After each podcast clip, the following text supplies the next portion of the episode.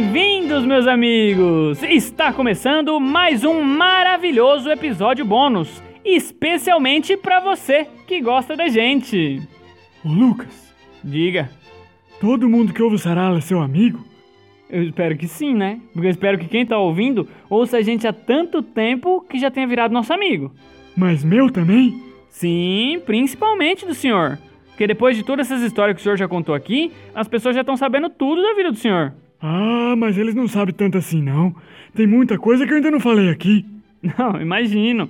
E é bom, porque assim a gente tem história pra bastante episódio bônus ainda. Tem coisa na minha vida que nem eu sei. Oxi, como assim, seu cuia? Tem. Teve um lugar que eu morei um tempo que era bem bonito. As paredes eram amarelas e tinha bastante passarinho que morava na árvore do meu quintal.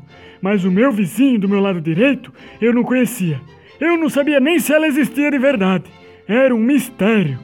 A gente que morava ali naquela rua sempre conversava sobre o que, que devia ter ali naquele lugar, mas ninguém que eu conheci sabia.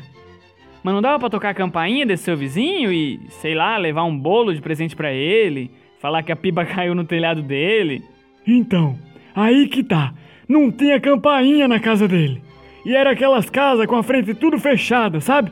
Com um portão que não dava pra ver dentro e tudo rodeada de muro. Os muros não eram tão altos, mas gente que morava perto achava chato ficar escalando o muro dele pra ver o que, que tinha lá dentro. A gente esticava o pescoço quando passava na frente da casa dele, mas ninguém era alto o suficiente para enxergar lá dentro. Aí a gente ficava só na dúvida. Olhando de fora, dava para saber que não tinha uma casa de dois andares lá, porque se tinha alguma coisa, era uma casa de um andar só, que ficava escondida pelos muros, sabe? E tinha um monte de árvore, mas que também não devia ter sido plantada pelo vizinho, porque era tudo árvore diferente e não tinha um padrão nos lugares que ela estava plantada. Mas como que o senhor sabe disso se o senhor nunca viu lá dentro? Isso tudo a gente sabia porque eram as árvores que passavam da altura do muro, que olhando assim a gente via. Mas a nossa dúvida era o que que tinha lá dentro, porque era um terreno muito grande, pegava quase metade de um quarteirão inteiro e passava o dia todo fechado, sempre em silêncio. A gente que morava lá, que passava na frente daquele lugar todo dia, tinha curiosidade para saber o que que tinha lá. Será que isso não era um terreno abandonado, não, seu cuia? Que às vezes vocês nunca viram um morador porque não tinha ninguém lá. Então, mas é que teve um pessoal que ouviu o portão abrindo de madrugada. E também teve uma vez que quando amanheceu o dia, os muros que rodeavam o terreno dele tava tudo pintado de roxo. Nesse dia a gente ficou encafifado. Eu e o Roberto, meu outro vizinho, compramos umas cadeiras de praia e colocamos na calçada na frente do meu portão para ficar de olho na casa do vizinho, para ver se a gente via alguém sair ou entrar. Isso foi depois de uns quatro anos morando lá, sem saber como era a casa desse vizinho. Nossa curiosidade só aumentava. A gente levou baralho e um pinico pra calçada, pra gente poder ficar ali se entretendo e não ter que sair de lá se precisasse botar pra fora algum líquido ou sólido, né? E ali a gente ficou. Jogamos tudo os jogos possível com o baralho. Truco, cacheta, rouba-monte, mico, canastra, mexe-mexe, batemos bafo, construímos castelo e acabamos até inventando um jogo de buraco que as pessoas jogam até hoje em dia. E nada de alguém sair daquela casa. A gente ficou uns três dias ali, diretão. Os outros vizinhos da rua traziam comida pra gente, porque eles também queriam saber o que, que tinha naquela casa que ninguém nunca tinha visto. E a gente foi ficando. E na madrugada desse último dia foi que a gente ouviu um barulho de fechadura abrindo. A gente olhou direto pro portão, que tava tudo escuro, né?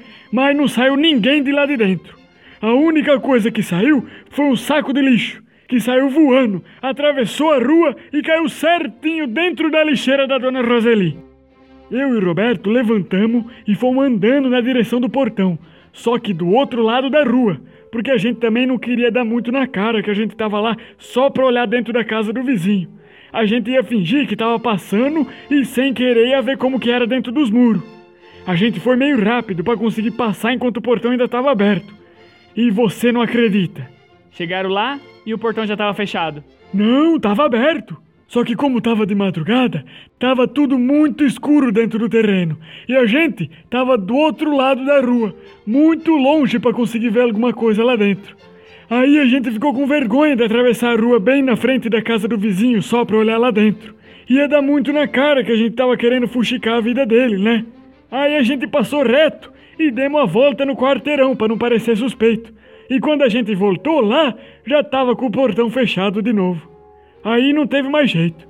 A gente foi abrir o lixo dele para ver o que, que ele tinha jogado fora, mas só tinha folha de árvore.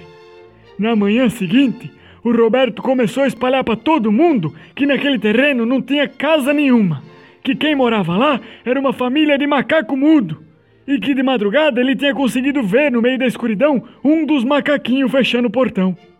Eu não confirmei a história dele pra ninguém, porque eu não tinha conseguido ver nada naquela madrugada.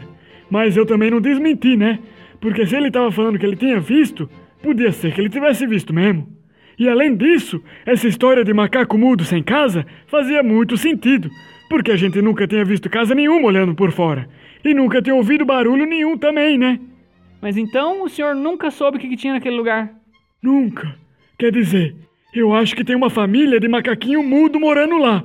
Mas certeza mesmo a gente nunca teve.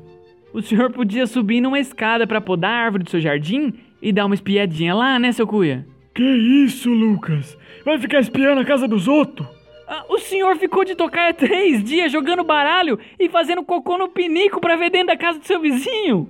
Sim, mas para tentar olhar pelo portão, não por cima do muro, né? Essa sua geração.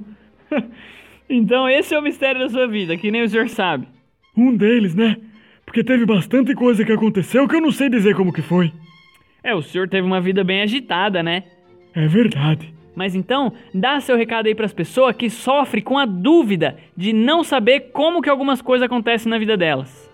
Ah, para você que tem dúvida sobre a vida, fica calmo, porque quanto mais tempo você viver, mais dúvida vai aparecer e menos resposta você vai ter.